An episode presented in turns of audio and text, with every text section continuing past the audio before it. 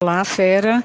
A prova de hoje da UPE foi uma prova é, de textos bem selecionados, só que eles se entraram no movimento modernista na pintura, as vanguardas europeias, passou pela vanguarda brasileira, o concretismo, atingiu autores importantes como Graciliano Ramos, João Cabral, Guimarães Rosa, Carlos Drummond de Andrade, Mário de Andrade, a própria Clarice, preocupados com a questão do fazer literário, a questão da metalinguagem nesses autores como Cabral, Drummond, Clarice, não é? são autores que se preocupam com isso.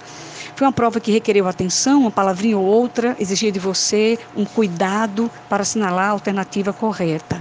A questão do número 9 tem para assunto vanguardas europeias e as relações intertextuais em tom parodístico. Você deve ter observado a referência a Pablo Picasso, naquela mulher de cabelo amarelo, e a, a questão do é, o Edvard Munch com o grito, que é bem, bem, bem conhecida, como eles faziam relação intertextual é, vai passando aí pela Negra de Tarsila do Amaral e faz uma referência a Tarsila, dizendo que ela é surrealista, não é? Ela é no máximo cubo futurista.